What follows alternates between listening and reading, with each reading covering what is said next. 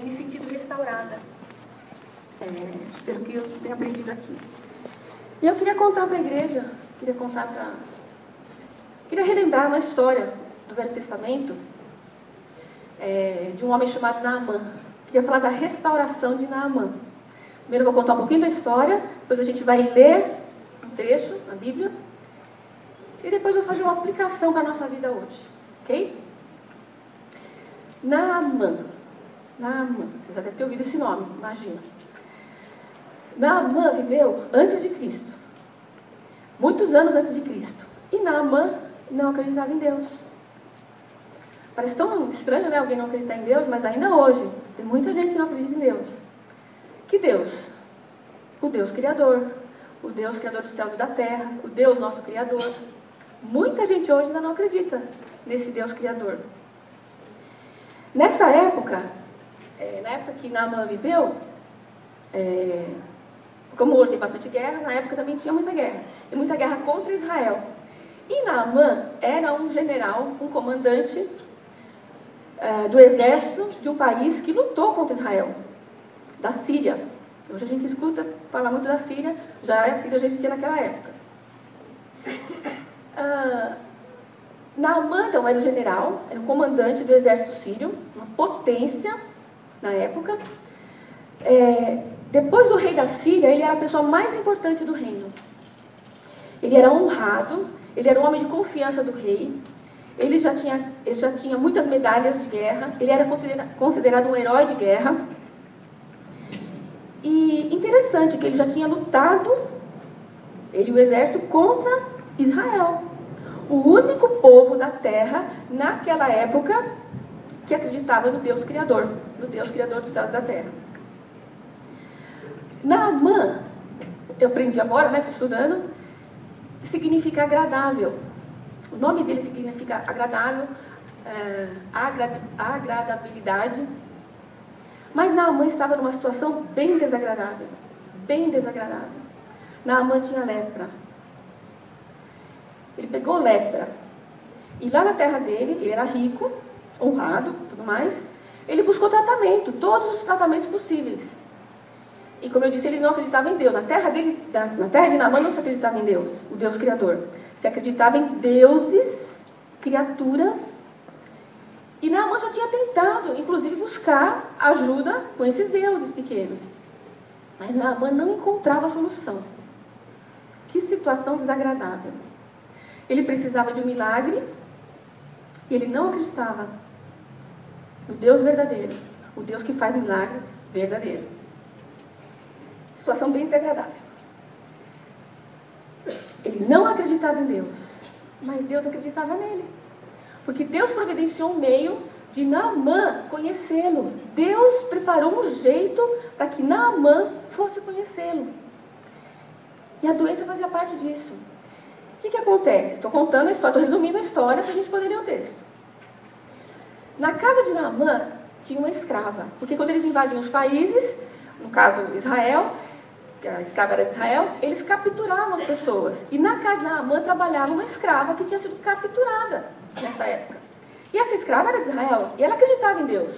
E ela viu o patrão dela, o senhor dela, passando por tudo aquilo, ela não aguentou. E um dia ela falou para a patroa, para a mulher do Naamã, ah, se o meu patrão fosse para minha terra. Ah, se ele conhecesse o poder do Deus de Israel, o Deus Criador. Alguém na minha terra ia orar por ele, ele seria curado. A mulher do Naamã, ó, viu esperança, existe algum outro Deus, quem sabe? E ela falou para ele. Ele também, que esperança ele tinha? Quem sabe esse Deus de Israel pode fazer alguma coisa? Ele vai e conta para o rei. E o rei tinha uma grande consideração por ele. O rei também ficou feliz. E o rei quis usar o poder dele para dar uma força. O, rei escreve uma carta, o rei da Síria escreve uma carta para o rei de Israel, solicitando a cura de Naamã. E Naamã vai para Israel com uma comitiva. Bois, carros, um monte de gente, toda aquela roupa, aquela farda, aquilo tudo. E a carta para entregar para o rei de Israel solicitando a cura de Naamã.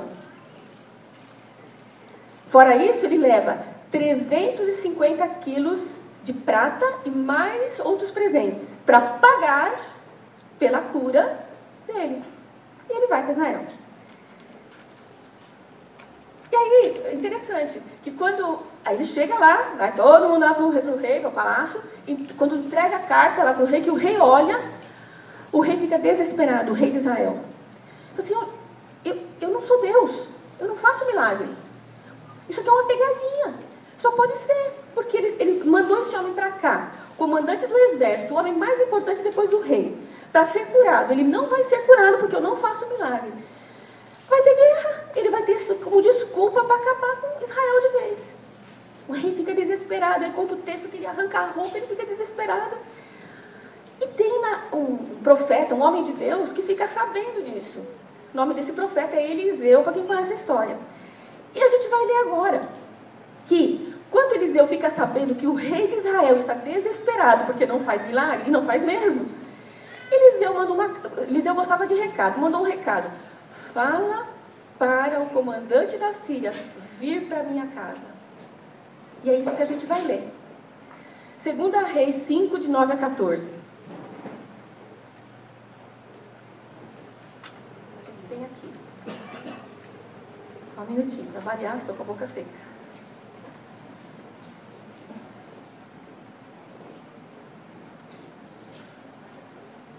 Vamos ver a cena. Então Naamã foi com seus cavalos e carros e parou à porta da casa de Eliseu. Eliseu enviou um mensageiro para lhe dizer: Vá, lave-se sete vezes no Rio Jordão, sua pele será restaurada e você ficará purificado. Mas Naamã, Naamã, o leproso, ficou indignado e saiu dizendo: Eu estava certo de que ele sairia para receber-me, invocaria em pé o nome do Senhor, o seu Deus, moveria a mão sobre o lugar afetado e me curaria da lepra. Não são os rios Abana e Farfar em Damasco, na Síria, melhores do que todas as águas de Israel? Será que não poderia lavar-me neles e ser purificado?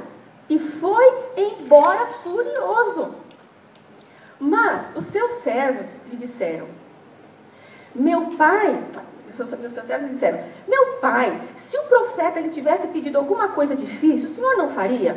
Quanto mais quando ele apenas lhe diz que se lave e será purificado. Assim desceu ao Jordão, Rio Jordão, mergulhou sete vezes conforme a ordem do homem de Deus e foi purificado. Sua pele tornou-se como a de uma criança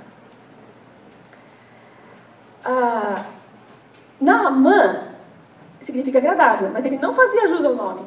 Ele era uma pessoa extremamente desagradável. Porque ele estava doente? Não, porque ele era extremamente orgulhoso. Naamã não tinha mais outra possibilidade. Aquela era a última, ele não tinha mais jeito. Ele, ele foi ao rei de Israel, procurar o Deus de Israel, porque não tinha mais chance para ele. Ele foi buscar cura. Só que ele é tão orgulhoso, tão orgulhoso, tão orgulhoso, que ele preferia, ele preferia morrer a ter que se humilhar, a ter que se submeter ao recado. Eliseu, o profeta, mandou um recado. Ele não se conformava com isso. Ele pensou, ele esperava que o profeta viesse até ele, o cumprimentasse, isso é importante, com toda a pompa, e que o profeta, o homem de Deus, invocasse o nome de Deus, Israel, com as mãos sobre ele ele era uma pessoa super importante. E não é o que acontece. Ele nem vê a cara do profeta. Ele fica indignado. Quem ele pensa que eu sou? E o recado do profeta é incrível.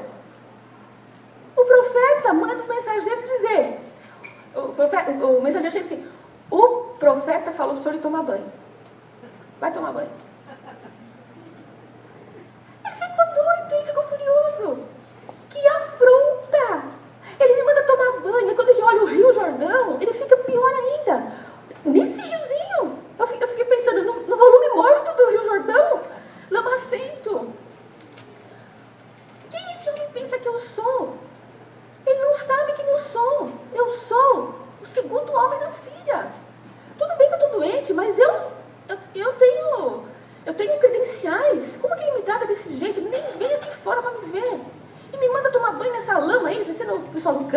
fotos. Misericórdia! Esse rio lamacento.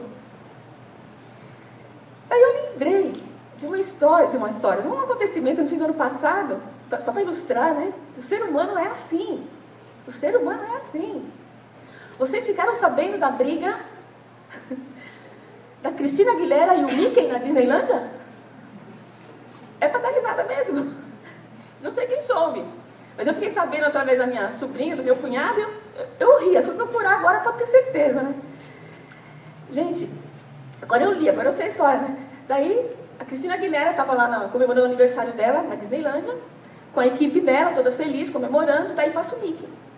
E o Mickey passa, e ah, vamos fazer uma foto, vamos fazer uma foto com o Mickey, vamos fazer uma foto com o Mickey. O Mickey, todo né, vestido de Mickey, disse, ah, não dá agora porque eu estou no intervalo. Ela ficou louca, ela ficou louca. E sabe o que ela falou para ele? Quem você pensa que eu sou? Você não sabe quem eu sou.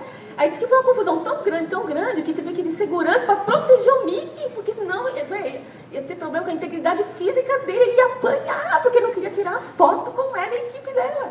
E ele não tirou a foto. Eu fiquei impressionada. Ele não tirou a foto. O segurança tirou ele de lá e ele não tirou a foto. E daí a gente ficou falando sobre isso lá em casa outro dia e a gente ficou conjecturando como teria sido a possível conversa dos dois. Possivelmente ela chegou e falou assim: Você não sabe quem eu sou? Aí ele virou e falou assim: E você sabe quem eu sou?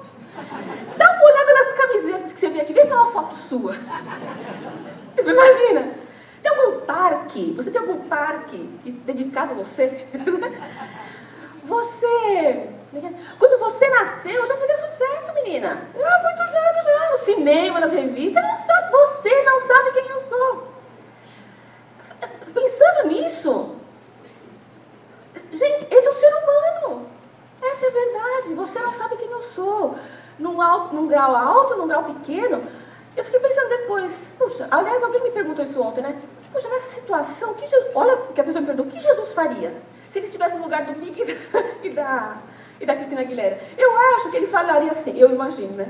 Jesus falaria, se ele fosse ela, eu entendo que você está no seu horário de almoço, mas será que você tem que dar galho fazendo a sua foto agora? Eu respeito, você tá certo, ok, mas você fazer uma foto? Só essa agora, quebra o galho. Ou, ok, a gente vai dar uma volta, a gente volta, que hora você volta? Não, não teria. E ele? Olha, estou no intervalo, almoço e tal.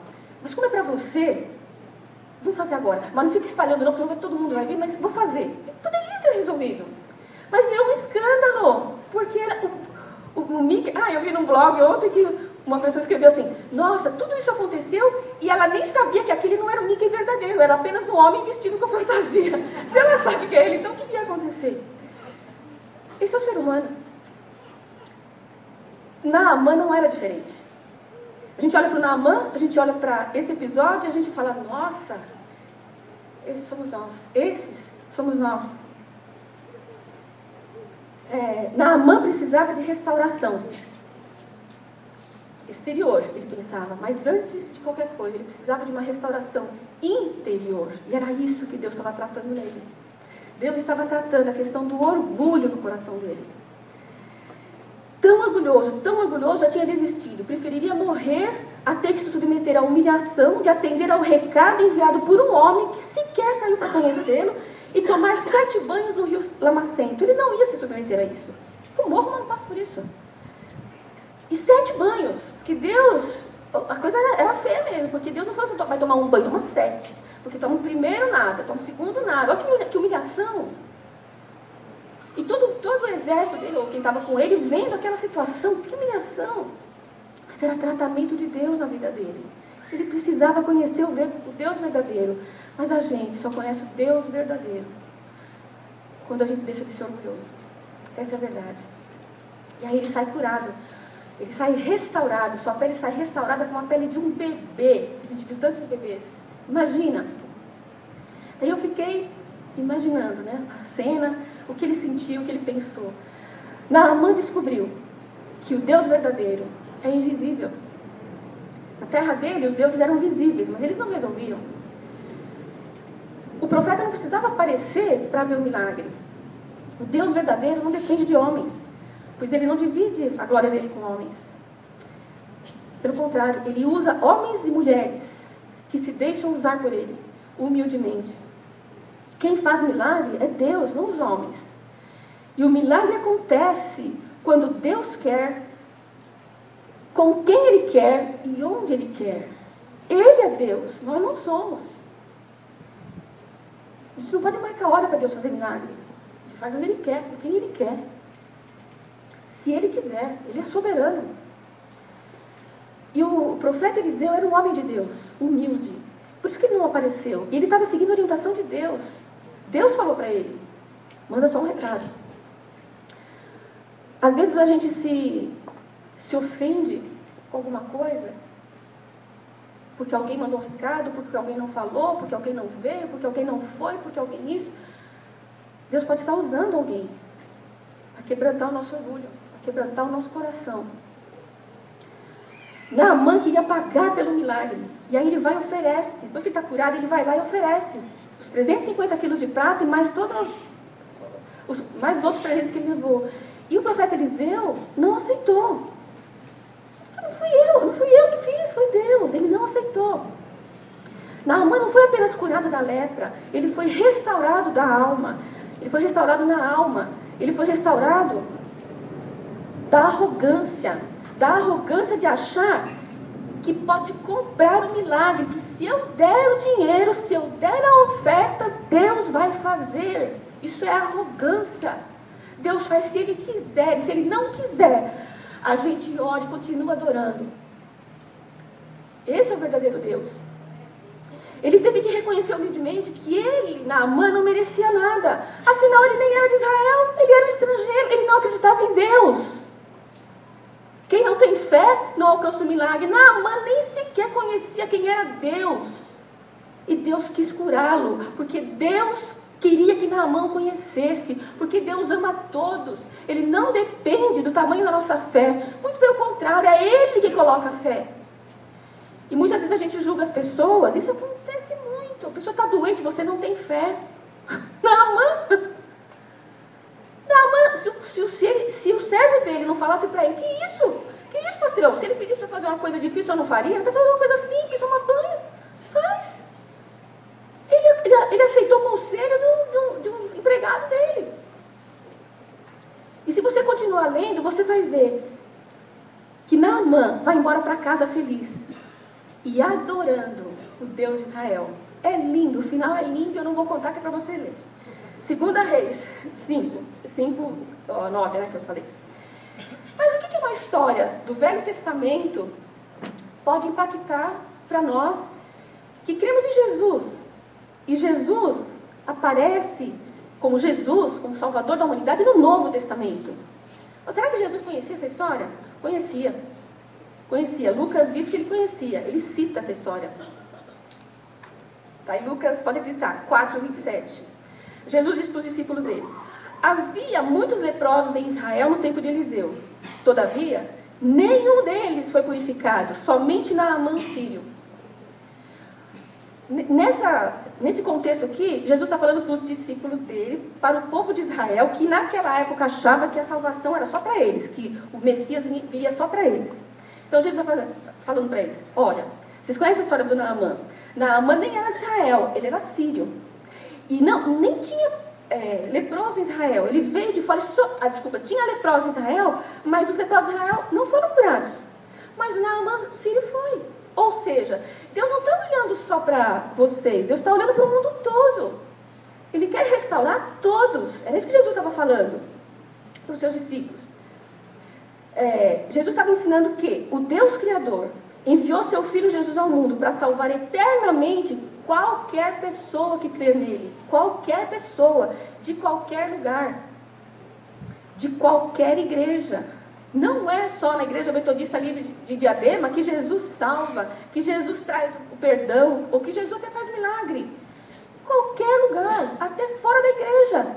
Ele é soberano, ele é poderoso, ele faz o que ele quiser. E muitas vezes a gente escuta a tendência, isso é orgulho nosso, só aqui ou só lá. Jesus faz onde Ele quer. Só que hoje não é preciso tomar sete banhos no Rio Jordão. A Naamã foi pedido isso. E Deus sabia por quê. Deus tinha um motivo específico para aquele homem. Para que ele se humilhasse, ele precisava passar por aquela situação. Mas cada caso é um caso, cada pessoa é uma pessoa. E hoje nós estamos no, no tempo da graça, no tempo de Jesus. Então hoje a gente não precisa tomar sete banhos ou fazer qualquer ritual para ser salvo da morte eterna, para ter a nossa alma restaurada. Mas ainda é preciso se humilhar. Ainda é preciso ser humilde. Ainda é preciso abrir mão do orgulho. E é isso que Deus colocou no meu coração, como restauração. Ah, onde é que se manifesta o orgulho? Claro, a gente pode, você pode, eu posso ter orgulho de ter uma Bíblia nova. Olha que orgulho bonito. Tem uma Bíblia nova, olha, dourada aqui, ó. Bonita, né? Posso ter, eu posso ter esse orgulho. Isso afeta a sua vida, não afeta nada. É um orgulho meu, bobo. Mas, em geral, o nosso orgulho se manifesta nos relacionamentos. Foi o que aconteceu com ele, Naamã. Ele não, ele não aceitou o tratamento daquele homem de Deus com ele. Ele ficou orgulhoso, ele ficou indignado por causa desse homem. Na Disneyland a questão foi de relacionamento, um não aceitou o outro.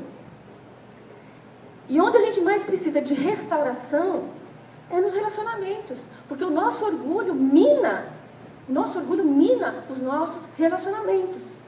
O orgulho do outro, o meu orgulho, o orgulho dos dois, o orgulho em geral, isso mina. Então a gente precisa de restauração nos relacionamentos, mas para que os relacionamentos sejam restaurados, é preciso haver restauração em nós, do nosso orgulho. Talvez falando, mas eu não sou orgulhoso, né? Mas olha, o orgulho se manifesta de tantas maneiras tantas maneiras. Uma vez, falando agora de Jesus, falando de salvação, falando agora, tempo de hoje, uma vez me disseram: eu não posso acreditar, eu não me conformo que um criminoso vai lá para a cadeia, cumpre sua pena, e ele, ele escuta de Jesus, ele se arrepende, ele seja salvo e vai para o céu. Conformo com isso, sem fazer nada. Eu não me conformo. Eu já vi isso. Eu não me conformo que alguém que foi mal a vida inteira, no último instante da vida, alguém vai lá fala de Jesus, a pessoa crê em Jesus, se arrepende e vai para o céu. Eu não me conformo. É só isso. É simples assim. É só tomar sete banhos que resolve. É simples assim. Isso é Evangelho, puro e simples. Isso é Evangelho. Jesus morreu pelos nossos pecados. E se eu creio e me arrependo, é simples assim. Só que isso exige humildade. Eu não posso pagar pelos meus pecados. Eu não posso, não há o que eu possa fazer. Já ouvi gente falar assim, eu entendo, eu entendo, eu sim, eu sou pecador, eu entendo, entendo que Jesus morreu por mim, eu entendo, eu entendo tudo isso, mas eu não me conformo que eu não tenho que fazer nada. Eu não me conformo, eu simplesmente aceito, simplesmente aceita. Isso é graça de Deus. Foi graça sobre Naamã, ele não merecia, ninguém merece. É simples assim. O que Deus fala para nós hoje, é, comparando com Naamã, o que Deus está falando para nós hoje, fala hoje para o mundo inteiro é: mergulha no meu filho. Meu filho deu a vida por você, mergulha no sangue dele, acredita nele. E você será salvo. Arrependa-se dos seus pecados, você será salvo. Isso é um evangelho simples, puro. Creia no Deus Criador que fez você, que enviou seu filho para morrer no seu lugar. Isso é evangelho simples. Não seja orgulhoso achando que você pode pagar pela sua salvação. A gente acredita em Jesus, a gente aceita Jesus, a gente sabe que está salvo, mas a gente continua. Tem que fazer sacrifício. Eu tenho que fazer sacrifício. Jesus fez todo o sacrifício. Essa história nos leva a pensar nisso. É tudo graça. Há pessoas que acham que para receber o perdão de Deus precisam pagar de alguma forma. Elas não se conformam simplesmente de serem perdoadas sem fazer nada. É, eu não tenho que fazer nada para merecer nada. Algumas perguntas que me vêm. Né? Eu, eu, gosto de falar de Jesus, vocês sabem. Então, às vezes, as pessoas perguntam coisas assim. Para ser salvo da morte eterna e para o céu, eu não preciso fazer boas obras? Eu não preciso fazer caridade? Eu não preciso dar o dízimo? Eu não preciso dar ofertas? Não! Você precisa crer verdadeiramente que Jesus pagou pelos seus pecados, dos quais você se arrepende as boas obras, tudo mais que segue, é tudo consequência do teu novo coração, do seu coração restaurado. Na verdade, é Jesus que faz através de você. Não há, não há como pagar. Outras pessoas. Para ser perdoado por Deus, eu não preciso caminhar milhares de quilômetros até um templo para pedir perdão para Deus, subir não sei quantas escadas de joelho pedindo, porque e fazer isso, fazer aquilo. Não! Jesus já caminhou do céu à terra e caminhou até a morte da cruz, do Calvário, para morrer no seu lugar. Você não precisa fazer mais sacrifício. É simples assim. Mas eu não mereço ser perdoado. Eu não mereço. Você não sabe o que eu fiz. Você não sabe o que eu fiz. Eu não mereço ser perdoado. E ninguém merece. Ninguém merece. Isso é graça. Nem Naamã merecia. Por isso ele queria pagar. Mas nem 350 mil toneladas do melhor ouro da terra pode pagar uma gota do sangue de Jesus. Simples assim. Como na mão, o ser humano precisa simplesmente aceitar a graça de Deus, o sacrifício de Jesus, e será salvo da morte eterna, da lepra da alma, que é o pecado. Se Jesus não lavar essa lepra, não limpar, pode acontecer o milagre que for aqui. Se isso não limpar, tem vida eterna, morte eterna. Simplesmente mergulhe em Jesus completamente. Aceite o sacrifício do Filho de Deus por você e permita que o processo de restauração se inicie na sua vida. Simples assim. Estou falando processo de restauração. Processo começa. Eu fiquei pensando, será que o Naaman, quando chegou lá na Síria, Será que estava liberto do orgulho totalmente? Será que ele chegou lá? Isso não tem na Bíblia, gente. Eu, tô, eu gosto de pensar, né? Será que ele chegou lá e, e nunca mais ele teve. Né? Você sabe o que você está falando? Duvido. Porque ele era gente como eu, como você. Porque o orgulho vai ser sempre o nosso calcanhar de Aquiles. Sempre. Sempre. Hoje de manhã eu, fiquei pensando uma coisa. Só, né? Esse só quem, quem passa por isso entende. Quem tem problema de manter o peso, quem tem problema de né, é, tendência a engordar, é, pensa assim, ó. Não que eu tenho, né? Pensa assim. Vou fazer essa dieta X, eu vou resolver. Tô agora. Mas se eu não vigiar, e eu não vigio, vai voltar tudo de novo. E conforme o tempo vai passando, a idade vai chegando, fica muito mais difícil, mas muito mais difícil. Essa analogia dá certinho, hoje que eu pensei, dá certinho com a questão do pecado em nós e do orgulho em nós. Quanto mais velho você vai ficando no corpo, mais você tem tendência a engordar, porque seu metabolismo fica lento e tal. Quanto mais tempo você está na igreja, quanto mais você amadurece na fé, mais você tem que vigiar o seu orgulho, porque você começa a se, se orgulhar da sua Bíblia dourada. Você começa a se orgulhar, se orgulhar das suas boas obras, do seu louvor que você toca tão bem, da sua voz que é tão linda. Quanto mais você é maduro na fé, mais você tem que vigiar o orgulho. Mais. Porque isso vai ser calcanhar de Aquiles. Isso vai nos perseguir. Vai perseguir do começo ao fim. Só vai resolver no céu. Pela minha experiência, só vai resolver no céu. Porém, Deus quer tratar o nosso orgulho. Porém, Deus quer falar conosco. Deus quer restaurar os nossos relacionamentos. Deus quer limpar. Deus quer restaurar. Ele quer que a gente tenha uma vida é, que glorifique a Deus, que mostre Jesus para as pessoas. E o orgulho atrapalha. É, se você tem problemas de relacionamentos hoje, possivelmente você está enfrentando problemas de orgulho. E Deus quer tratar a sua alma para tratar os relacionamentos. Pode ser que esses problemas de relacionamento sejam é, meios que Deus está usando para tratar a sua alma.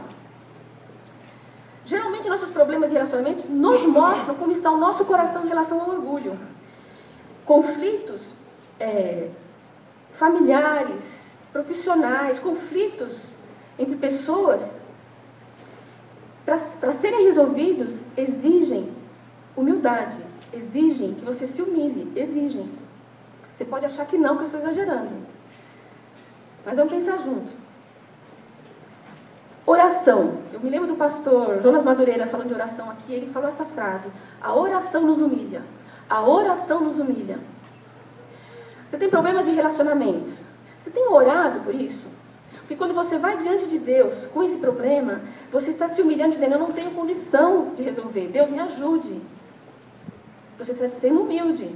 Senhor, eu não consigo resolver. Eu já fiz, já fiz, já fiz de tudo, eu não consigo. Me ajude. A oração nos humilha. Você tem orado? Não resolveu? Insista. Não foi no primeiro banho que o Naaman foi curado. Orar. Mas só orar. Tem um problemão que minha mãe, meu pai. Só orar. Para começar. Para começar. Simples assim. A oração quebra o orgulho. Quando, e a oração quebra o orgulho também quando a gente ora diante das pessoas. É difícil fazer isso. Eu estava me lembrando quando eu comecei a orar, eu, eu, me converti aqui nessa igreja e fui aprendendo a orar, né? E, e, orar em público. Em público eu digo na frente de uma outra pessoa. Eu vou orar por você. No começo a gente ora baixinho e fecha né, os olhos. Mas orar diante do outro e falar, isso nos humilha. Porque você tem que falar aquilo que Deus está colocando no seu coração. E às vezes Deus coloca coisas no seu coração difíceis de dizer, mas você tem que dizer. Isso te humilha, isso te deixa. É, eu, eu, eu, tenho que ser obediente a Deus. Não manda em mim. Deus que manda em mim. Orar. Você tem problemas de relacionamento em casa, problemas com a família. Já orou com a pessoa? Já orou a sós por ela e com ela? É simples assim. Talvez você esteja com problemas grandes e você está pensando que tem que fazer coisas grandes. Talvez seja uma coisa tão pequena que na verdade é enorme. Oração. Nada ensina mais do que o exemplo. Eu pensei nas crianças aqui, dos pais. Pais, pode falar tudo para o seu filho, mas se ele não, se ele não vir você orando, vai ser mais difícil para ele quando chegar o tempo dele. Deixe seu filho ver você orando. Deixe. Deixe seu filho ver você orando. Ore por ele. Ore com ele. Quando ele te trouxer um problema, ore com ele pelo problema. Você está ensinando na prática. É interessante isso, né? Que o, o, o pai se compromete, que os pais se comprometem aqui a ensinar o filho. E o viver a vida cristã é o que mais ensina. Então eu fico pensando, não, não, não tem sentido um pai ou uma mãe vir aqui consagrar os filhos a Deus se esses pais mesmo não viverem isso.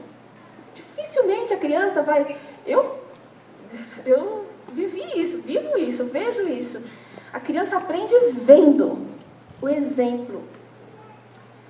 Então, viva diante do seu filho a sua fé, deixe ele ver. Algo simples. Já encerrando. Algo simples. Ouvir o outro. Como isso é humilhante. Como, como é horrível. Você parar para ouvir o outro. Conflito. Como é horrível ouvir críticas. Eu não sei se vocês gostam, eu não gosto. Fiquei me analisando. Às vezes eu falo assim, não, foi bom que a pessoa me falou, porque daí, na hora foi difícil. As... A gente tem uma reunião de pregadores, e às vezes a gente tem que dar um feedback um para o outro, né?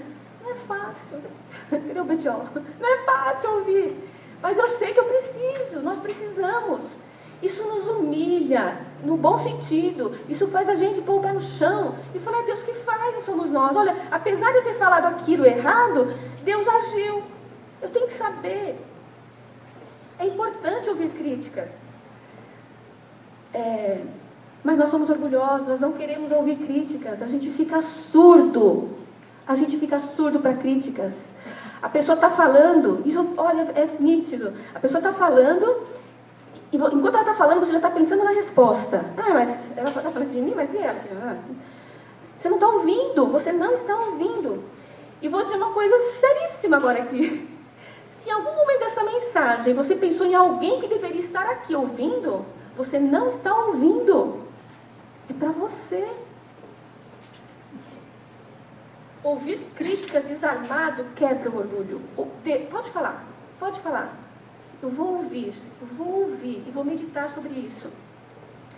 O outro está falando de nós, a visão que nós passamos. Só que se a gente não deixa, se a gente não ouve, a gente não cresce, a gente não aprende, a gente não muda. Daí eu me lembrei que eu tinha, e muitas pessoas vão lembrar disso, eu tinha um sério problema de chegar atrasada. Né? A Valdete está rindo lá.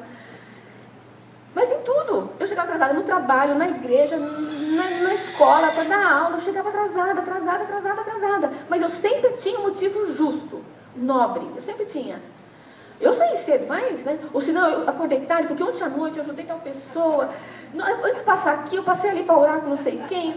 Eu sempre tinha. Se eu não falava para a pessoa, tinha para mim. Então a pessoa falava e eu pensava, não sabe onde eu estava, né? Quem ela pensa que eu sou? Até um dia, eu não sei quando isso aconteceu, se foi uma pregação, se foi uma oração, eu não sei. Em algum momento eu ouvi. Em algum momento eu ouvi.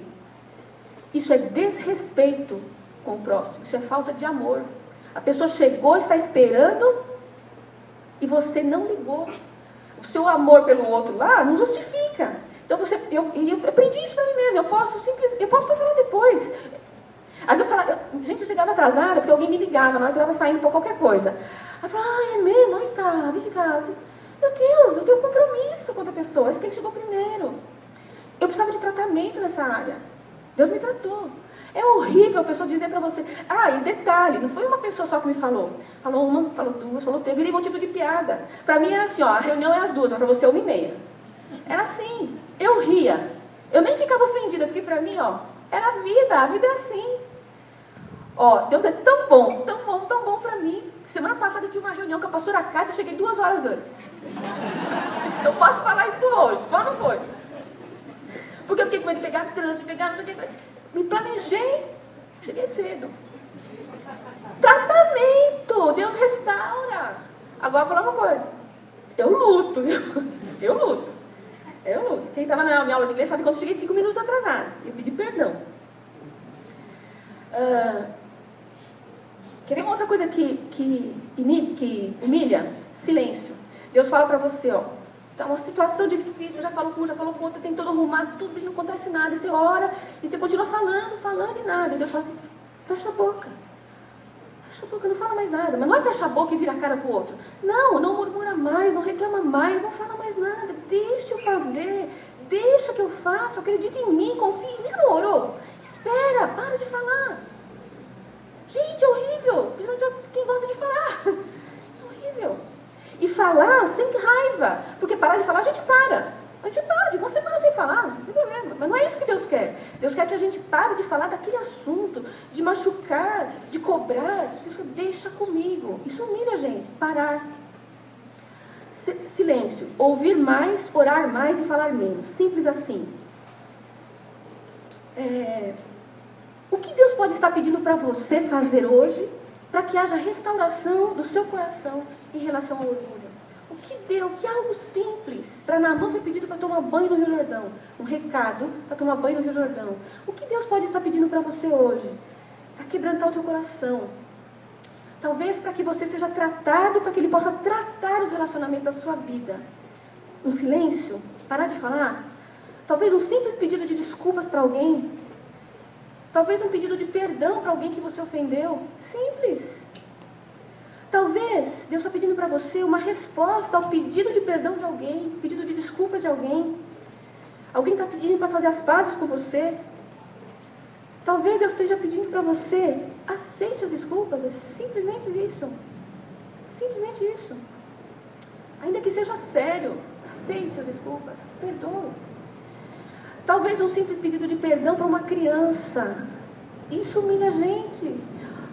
Um filho, uma criança, você exagerou na autoridade, mas não, eu não vou pedir desculpa porque eu vou pedir minha, perder minha autoridade de pai. Não vai. Você está ensinando o seu filho a pedir perdão quando você erra quando você exagera. Peça perdão para o seu filho, ainda que ele seja criança. E tem uma frase que está na minha mente desde que eu comecei a meditar nessa mensagem, por alguma razão, não sei. Talvez haja conflitos aqui entre pais e adolescentes. Talvez Deus queira que simplesmente você bata na porta do quarto dele antes de entrar. Talvez seu filho ou sua filha está passando para a vida adulta, ele quer, ele quer privacidade. Bate na porta. Isso humilha o pai e a mãe. A casa dele. Posso entrar, filho? Posso entrar, filha? Talvez um filho tenha que falar, pai, pai, por favor. Isso humilha. Pai, por favor. Pedir por favor para o seu pai. Pai, por favor. Compra o celular para mim. Pai, por favor, deixa eu usar o seu celular. Pai, por, mãe, por favor. Posso usar o seu brinco, por favor? Simples assim. Talvez o som, por favor, Deus está pedindo para você aprender a fazer.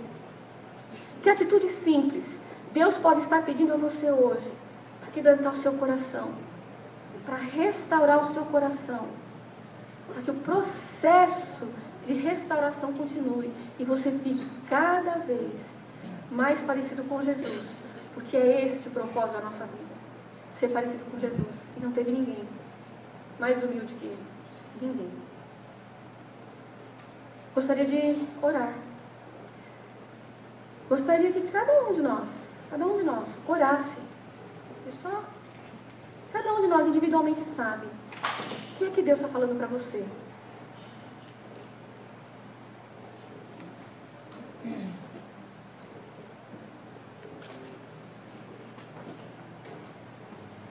Talvez Deus esteja te pedindo algo grande.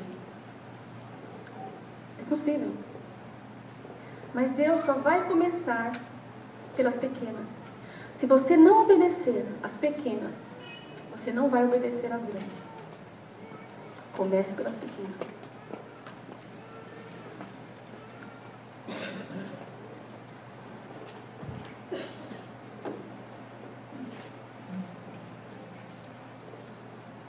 Confesse o seu orgulho ao Senhor. Você não é diferente de mim nem de Naamã. Confesse seu orgulho ao Senhor.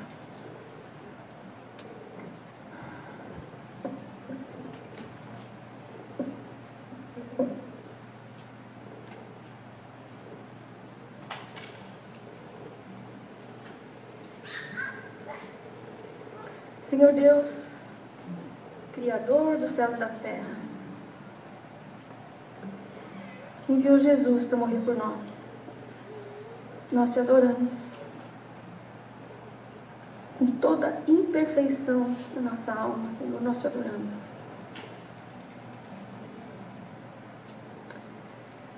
E nós nos humilhamos diante do Senhor, reconhecendo que somos orgulhosos, Senhor. Nós somos orgulhosos, Senhor. Nós queremos ser bem tratados, Senhor. Nós não queremos ouvir críticas, Senhor. Essa é a verdade sobre nós, Senhor.